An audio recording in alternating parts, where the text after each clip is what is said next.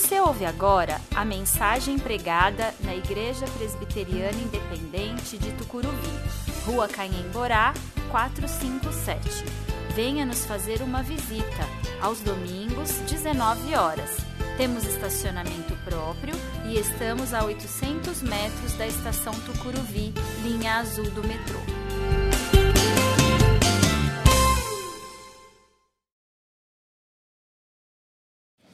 Tradução será, a leitura será projetada, se você quiser abrir a sua Bíblia para acompanhar, você pode, senão você pode acompanhar a leitura que será projetada de Efésios, capítulo 5, versículos 15 a 21. Portanto, sejam cuidadosos em seu modo de vida, não vivam como os insensatos, mas como sábios. Aproveitem ao máximo todas as oportunidades nestes dias maus não ajam de forma impensada, nem procurem entender, mas procurem entender a vontade do Senhor. Não se embriaguem com vinho, pois ele os levará ao descontrole. Em vez disso, sejam cheios do Espírito, cantando salmos, hinos e cânticos espirituais entre si e louvando o Senhor de coração com música. Por tudo deem graças a Deus, o Pai, em nome de nosso Senhor Jesus Cristo. Sujeitem-se uns aos outros por temor a Cristo. O texto de nossa meditação hoje faz parte da segunda metade da carta aos Efésios, uma carta que tem na sua estrutura de composição ah, uma similaridade muito grande com a carta aos Colossenses. Mais de um terço dos termos entre elas são comuns. É uma carta escrita com sentenças longas, com frases entrelaçadas e indiretas. Ah, a carta aos Efésios faz uso de bastante recursos litúrgicos em sua composição e com uma grande quantidade de conteúdos ligados aos hebreus.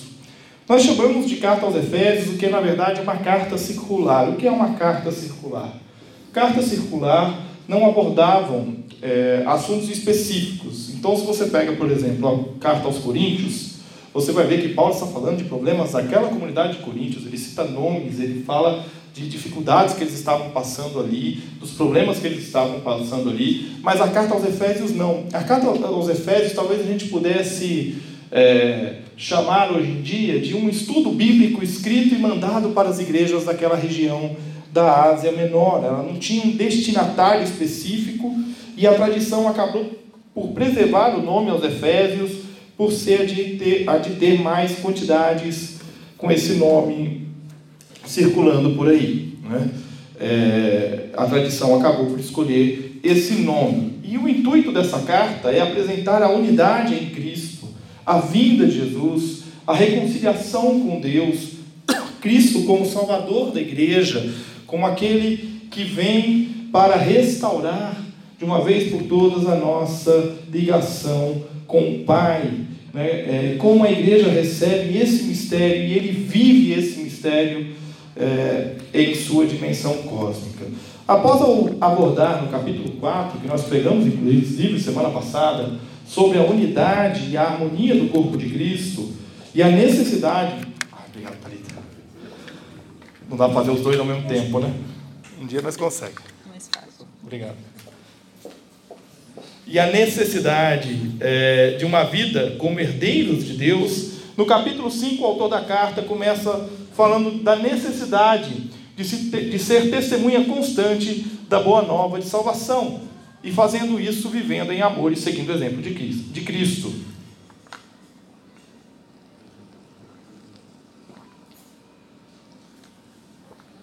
Eu estou com um problema de garganta, gente. Então eu vou beber muita água, mais do que o normal no culto de hoje, tá? Não estranhe. A partir do verso 15, no nosso texto, o autor da carta começa a apresentar uma série de recomendações para a vida no Espírito Santo e depois passa a falar do relacionamento entre maridos e esposas, pais e filhos, escravos e senhores, e finaliza sua carta falando da necessidade de se revestir da armadura de Deus para enfrentar as batalhas da vida. O nosso texto começa com uma advertência feita no imperativo: sejam cuidadosos. Esta forma imperativa de orientação e exortação, ela é muito usada por Jesus e o apóstolo reproduz esse tipo de orientação aqui. Um trecho bastante controverso é o do verso 18, quando diz: Não se embriaguem com vinho. Paulo deveria ter aqui em mente o conceito de Provérbios 23, versículo 31 e seguintes, e a lição aqui não é de uma abstenção total da bebida, mas sim do não deixar-se controlar por ela. Da mesma forma que não se deve agir de maneira impensada, no verso 17, não se deve se embriagar com vinho, mas antes agir sempre pelo Espírito Santo, sendo Deus o motor e a razão de nossas ações. Hoje nós encerramos uma série de mensagens que fala sobre a nossa essência, o que nós somos e fazemos, o que é ser e viver igreja. Nós falamos na primeira mensagem sobre capacitar, na segunda sobre evangelizar, na terceira sobre integrar e hoje nós vamos falar sobre cuidar. Vamos falar de ser comunidade, de estarmos unidos com Cristo e unidos uns aos outros, sempre unindo vidas. Estamos no mês de aniversário de nossa igreja e nós vamos falar sobre a necessidade que nós temos de cuidar uns dos outros. Nós somos comunidades para, nós somos feitos comunidade por Jesus para cuidar. É o que representa o elo verde da nossa logo. Verde em referência à natureza, às plantas, que quando cultivada por nós, deve ser feito com cuidado e dedicação. Nós vamos assim entender que cuidamos quando aproveitamos as oportunidades, quando entendemos a vontade do Senhor e quando damos graças por tudo. Diz o apóstolo: aproveitem ao máximo todas as oportunidades nestes dias maus os dias, no tempo em que essas palavras foram escritas, eram maus. Bem maus. Bem maus mesmo.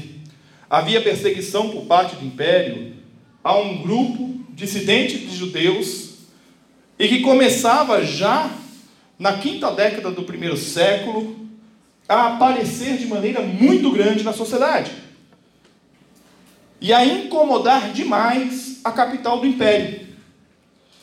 E o que incomoda a capital se estende para as outras regiões do império.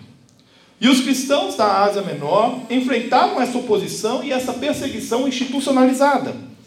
E além de enfrentar tal perseguição, ainda tinham que lidar com os judeus e com os helênicos, querendo ocupar espaço na igreja e desvirtuar os ensinos dos apóstolos sobre Cristo. Tempos difíceis. Diante de um cenário de tão forte perseguição, o autor da carta recomenda que eles se mantenham fiéis a Cristo, observando a maneira como vivem. Não era para viver policiando o outro o tempo todo, e nem se policiando o tempo, o tempo todo, mas também não era para ser relapso, mas sim focado no testemunho, de maneira a agir justa e corretamente em tudo o que fazia, não dando motivo para serem é, acusados de nada diante da sociedade. Por isso, não a recomendação de serem insensatos, e sim de serem sábios. A sabedoria implica em conseguir identificar as oportunidades para serem testemunhas de Cristo, sem se deixar levar pelo espírito dos dias maus. Nós precisamos criar uma cultura de cuidado uns com os outros. Como corpo de Cristo, nós somos exortados a uma vida sensata. No entanto, nós estamos, tal qual os cristãos do primeiro século, submersos em uma cultura de egolatria e competição. E não se adquire maturidade, a maturidade da sensatez, sozinho. A vida em comunidade nos molda pelo poder do Espírito Santo, a aprender a escolher a sensatez em vez da loucura. Em tempos loucos, de intensidade constante e ininterrupta, de conexão 24 horas, nós somos desafiados a uma vida no ritmo do Espírito Santo. Como reduzir o ritmo? Te garanto que sozinho é mais difícil. E é por isso que nós somos chamados a viver em comunidade pessoas ao seu redor precisam ser cuidadas, integradas, evangelizadas, capacitadas no Evangelho. E você, com toda razão, pode se perguntar: mas como vou cuidar dos outros se não consigo nem cuidar de mim mesmo? Eu preciso ser cuidado, pastor? Você está aí falando para eu cuidar dos outros. Pois é, meu irmão e minha irmã. É aí que está a graça do Evangelho. Pecadores ajudando pecadores a viverem conforme a vontade de Deus. É aí que está a graça do Evangelho. Em meio às nossas crises, às nossas insatisfações, às nossas manias e lágrimas, nós nos dispomos a, entender, a estender os braços, a dar um abraço da fé a outros que também estão em meio às suas crises, às suas insatisfações, manias e lágrimas. E quando eu penso em cuidar uns dos outros, eu penso em aproveitarmos essas oportunidades que nós temos diariamente, de não nos rendermos aos dias maus, mas de darmos na pessoa ao nosso lado o abraço da graça, o abraço da graça de Deus. E para que isso aconteça, eu penso também em entendermos a vontade do Senhor. Não ajam de forma impensada, mas procurem entender a vontade do Senhor, diz o texto.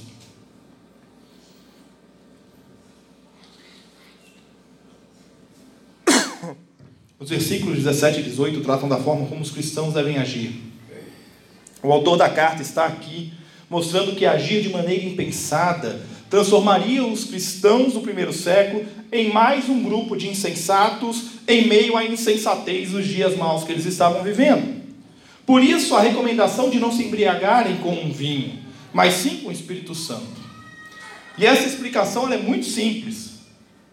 Naquele período, o culto que predominava naquela região eram regados a muito vinho e muita orgia. Por isso a recomendação à moderação. Os cristãos deveriam evitar a semelhança com aqueles que não professavam o evangelho e faziam uso do descontrole causado pelo vinho para os seus prazeres pessoais. Quando nós observamos a prática religiosa no Império, nós percebemos como os prazeres e interesses pessoais estavam acima dos interesses coletivos. Mesmo quando cultuavam com a intenção de que as colheitas fossem boas, pensavam em suas riquezas, eles queriam que a sua terra produzisse. Se a do vizinho não produzisse, não tinha problema nenhum. Mas a dele tinha que produzir bem. Então eles se ofereciam como objetos para que sacerdotes e sacerdotisas fizessem o que bem entendessem, em nome de uma religiosidade centrada em si mesma. A Igreja de Cristo não poderia ser uma reprodução desta prática, mas sim a reprodução daquilo que Deus queria deles. Em vez disso, sejam cheios do Espírito, cantando salmos, hinos e cânticos espirituais entre si e louvando o Senhor de coração com música. A vontade de Deus é que nós sejamos cheios do Espírito Santo.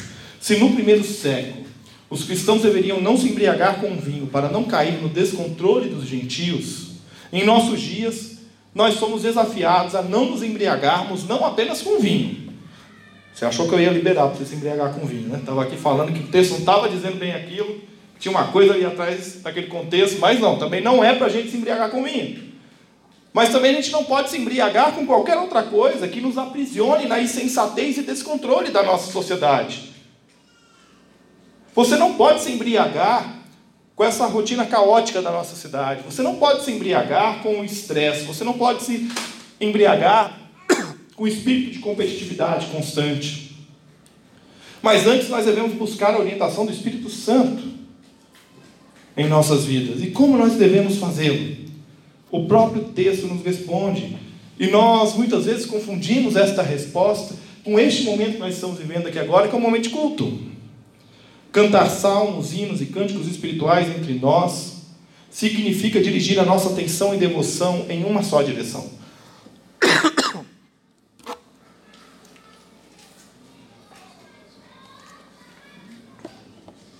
Nós adoramos exclusivamente a Deus. E nesta adoração, nós lembramos a outros irmãos e irmãs quem nós somos e a quem nós pertencemos. Aqui preciso apontar para você qual é a vontade de Deus. A vontade de Deus é que cumpramos o nosso propósito. E qual é o nosso propósito? Vou recorrer aqui ao nosso catecismo. Quem estudou catecismo vai lembrar agora. Primeira pergunta: Qual é o fim supremo e principal do homem? O fim supremo e principal do homem é glorificar a Deus e alegrar-se nele sempre.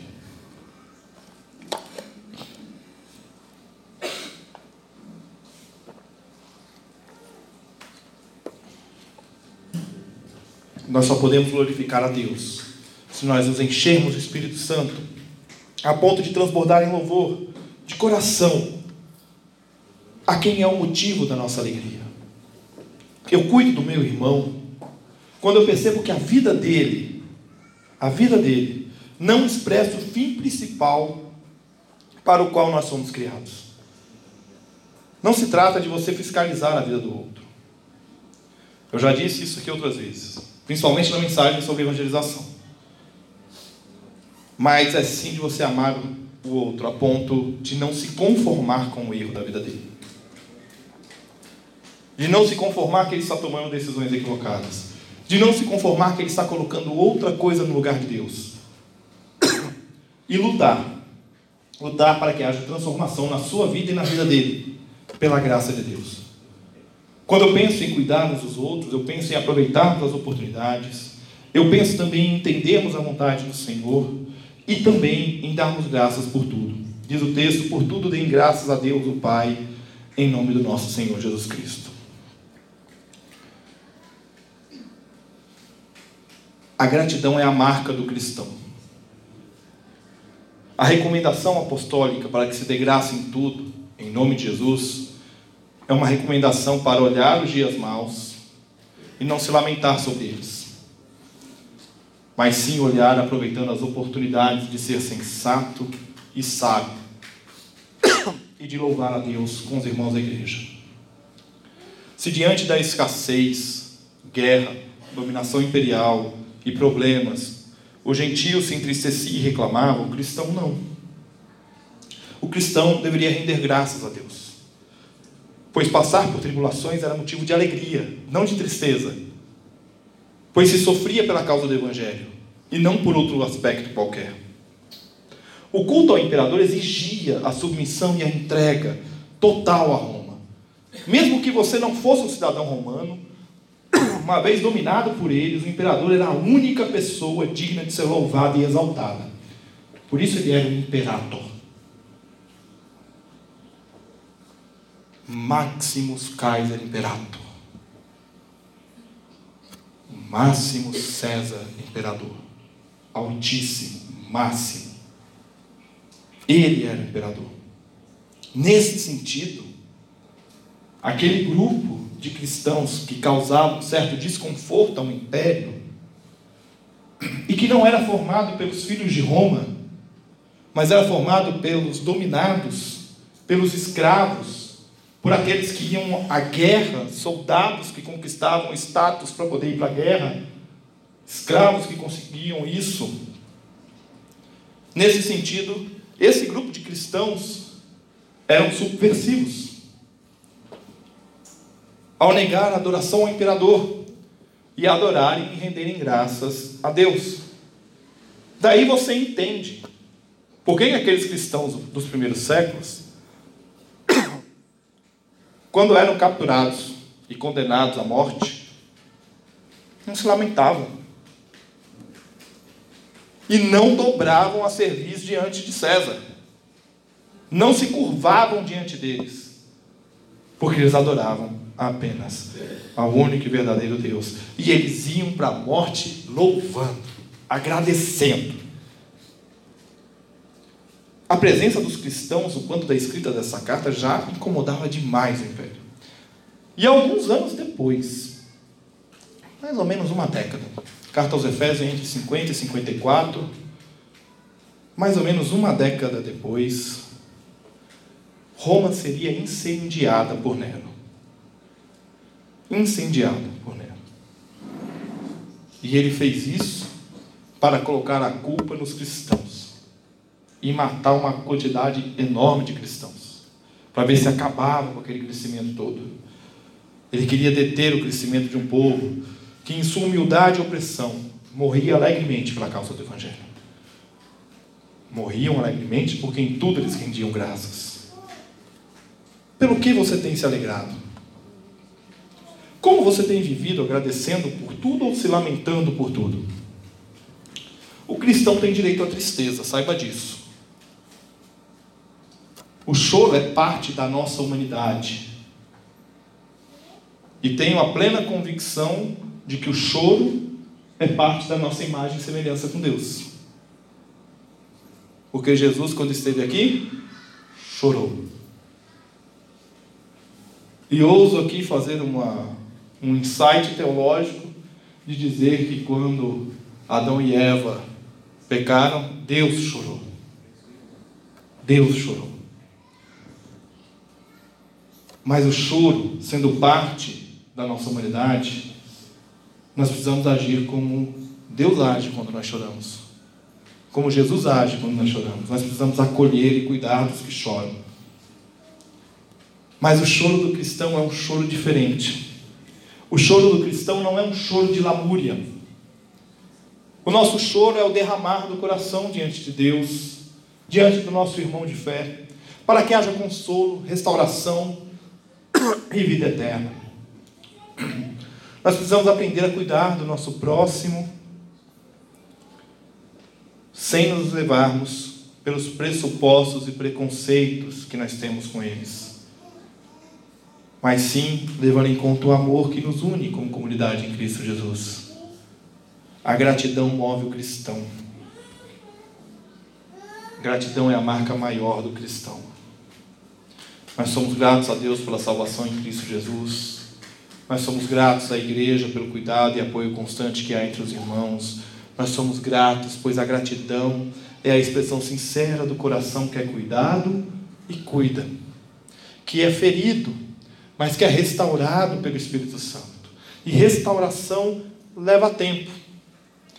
Como cuidamos de uma planta, regando, nutrindo, nós devemos cuidar e nutrir os nossos corações com a palavra do Senhor.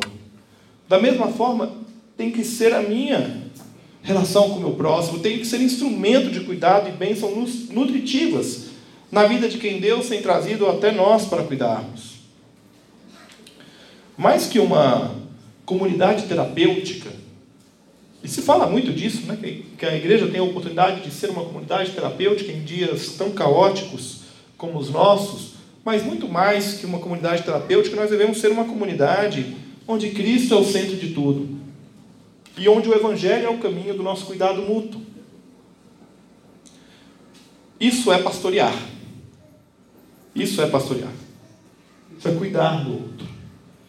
E isso é um dos princípios básicos da Igreja Reformada, que é o sacerdócio universal de todos os crentes. Quando nós temos acesso ao Evangelho, dele brotam atitudes que geram e promovem vida.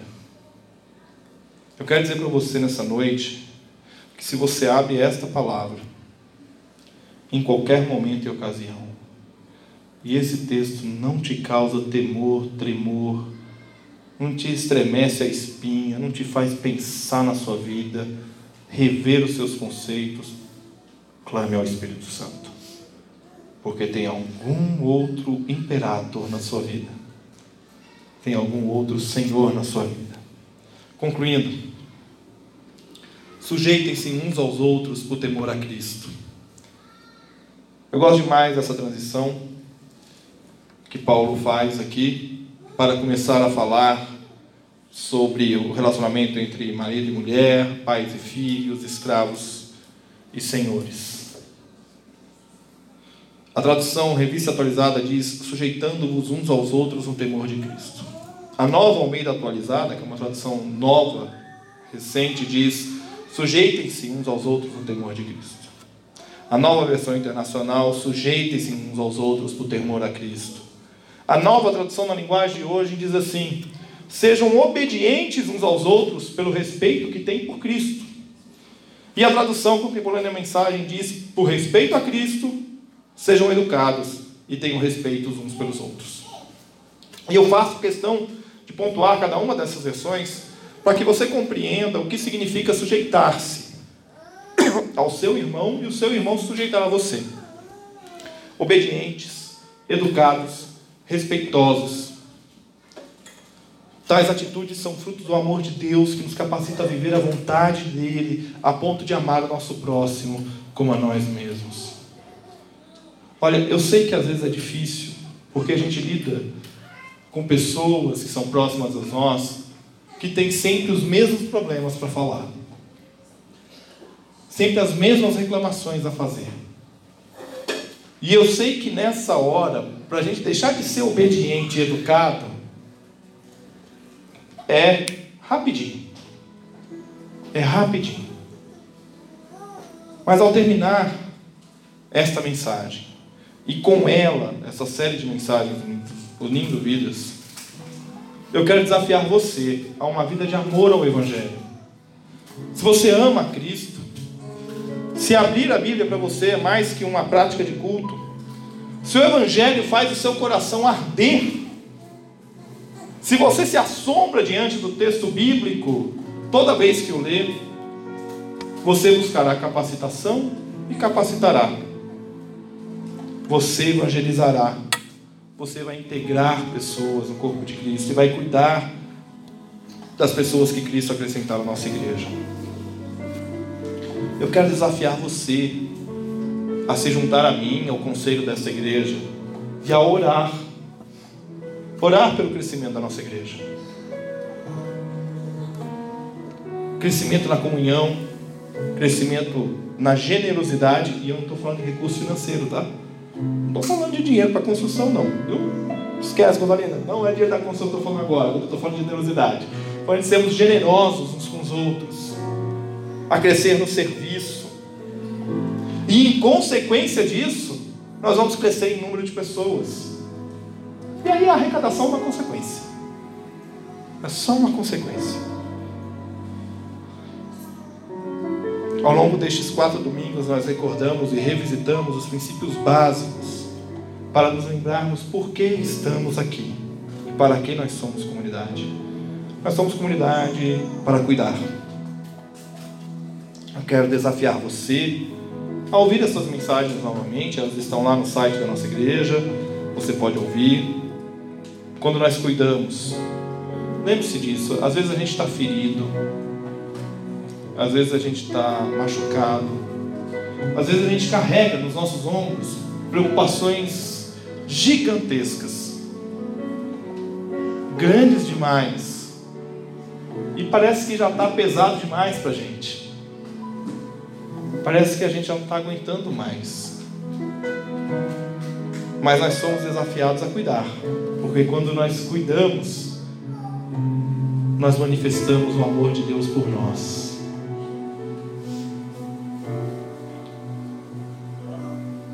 nós manifestamos o amor de Deus por nós. Como é difícil, às vezes, diante das nossas próprias dificuldades, de nossas impotências, nós encontrarmos forças para cuidar do outro. Mas lembre-se que quem cuida de cada um de nós é Deus. E às vezes, diante dos nossos problemas, nós nos esquecemos quem é o Senhor da nossa vida. Que a nossa igreja possa viver o Evangelho, capacitando, evangelizando, integrando e cuidando. Porque nós somos chamados para unir vidas. Vamos viver nosso propósito. Vamos viver trazendo para perto de nós aqueles que o Espírito Santo tem colocado em nosso coração às vezes tem alguém aqui na igreja que está passando por um momento de dificuldade. E crente às vezes é meio coração duro nessa hora, né? Tem medo de saber com irmão de fé. Se o Espírito Santo está tocando no seu coração, vai lá e conversa com essa pessoa. Não há barreiras entre nós, servimos ao mesmo Deus, vivemos a mesma comunidade, somos chamados pelo mesmo Cristo, o amor é derramado sobre todos nós. E é nesse amor que nós firmamos a nossa confiança. Vamos nos colocar em pé. Nós vamos louvar